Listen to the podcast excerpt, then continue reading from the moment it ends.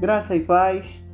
Esse é o EBD Plus, um espaço da Igreja Batista Central em Nova Iguaçu para refletirmos sobre aquilo que Deus tem ministrado aos nossos corações como igreja, nossos estudos bíblicos.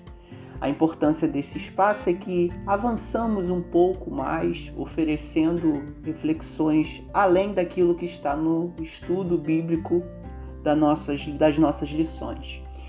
Nesse domingo, nós vamos estar estudando sobre discipulado e crescimento da igreja. O autor da lição, ele nos apresenta que a melhor forma de aplicar o discipulado na igreja para que haja crescimento é através de pequenos grupos de comunhão, através da participação de toda a igreja no que ele chama de ministério centrado no leigo. O que seria isso? Seria a, a efetivar a participação de toda a igreja nas, na, na, liderança e não apenas aquelas pessoas que têm uma formação específica, como pastores, ministros de música, ministros de família e por aí vai. E também proporcionar o treinamento da liderança. Claro que isso tudo está dentro de um contexto em que nós vemos Jesus trabalhando dessa forma durante o seu ministério. Jesus não institui uma organização religiosa, mas ele vai formando os seus discípulos na caminhada, em pequenos grupos, mobilizando pessoas simples da sociedade e treinando essas pessoas para que elas pudessem ser seus discípulos.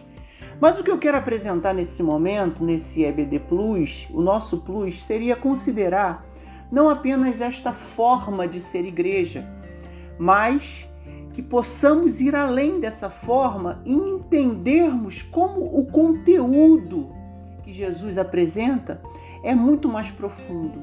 Porque não adianta só a gente considerar a forma de ser igreja, precisamos ser é, a aplicação daquilo que realmente Deus faz no nosso interior. E sobre esse conteúdo que Jesus trata em Atos capítulo 1, de 1 ao 14. Nesse pedacinho aí do livro de Atos, nós vemos as instruções de Jesus acerca do reino de Deus e do Espírito Santo. Nós vemos também que há uma promessa que precisa ser aguardada pela igreja o batismo com o Espírito Santo, lá no versículo 5 de Atos, capítulo 1. Nós também vemos que o Espírito Santo desce sobre nós e é assim que recebemos poder. E esse poder nos capacita para ser testemunhas de Jesus na terra. Nós vemos isso lá em Atos 1, versículo 8. Portanto, é o Espírito Santo como promessa de poder e capacitação que nos faz ser testemunhas de Cristo para espalhar a sua mensagem. Isso é crescimento com conteúdo. Quando nós focamos apenas na forma, grupos pequenos, trabalhar com leigos e formar liderança, essa forma precisa carregar esse conteúdo. Que conteúdo?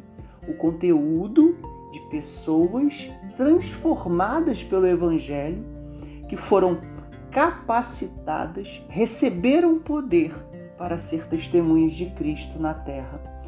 Portanto, eu creio que a gente não precisa se preocupar tanto com a forma, mas com aquilo que é essencial, o que precisa manter a nossa direção naquilo que Deus tem para nós como igreja, que são as instruções de Jesus, pois é o Espírito Santo em nós que nos faz ser a igreja. Mas como é que a gente pode manter ou buscar esse Espírito Santo? Nesse pedacinho de texto aí, do capítulo 1 de Atos até o capítulo 2, nós vemos que o Espírito Santo ele é resultado de algumas coisas. O Espírito Santo movendo a igreja é resultado de uma igreja que se mantém reunida.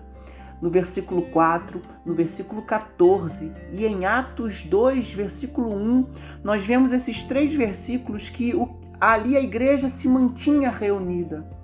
A igreja também entendeu que é necessário aguardar pela promessa. No versículo 4, essa é a orientação de Jesus. E também a igreja precisa deixar de lado as nossas expectativas sobre restauração de um reino que está por vir. Vemos isso no versículo 6 e 7 do capítulo 1 de Atos. E precisamos buscar essa orientação de Deus sobre o que realmente é o reino de Deus sobre nós.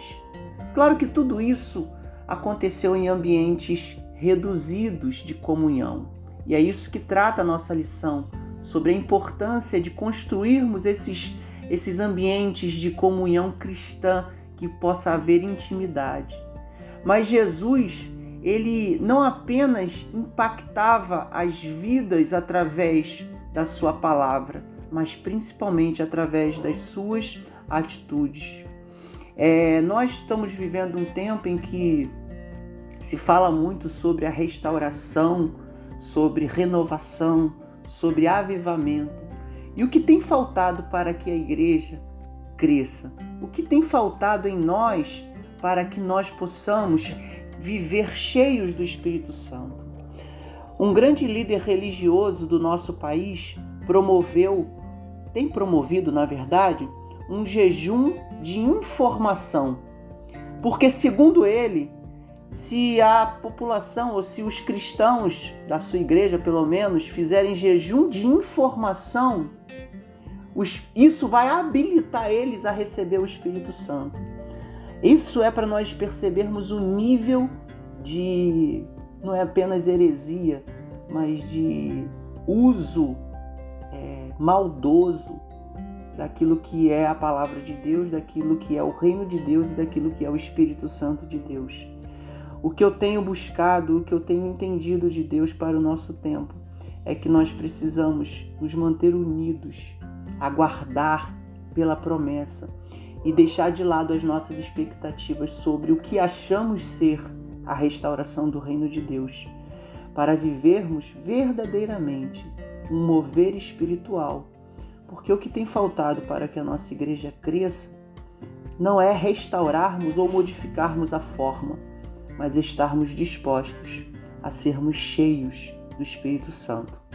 Que possamos buscar isso, aplicar isso e vivenciar essa realidade como igreja. Deus abençoe. Tenhamos todos um domingo de bênção e uma semana de bênção na presença do Senhor.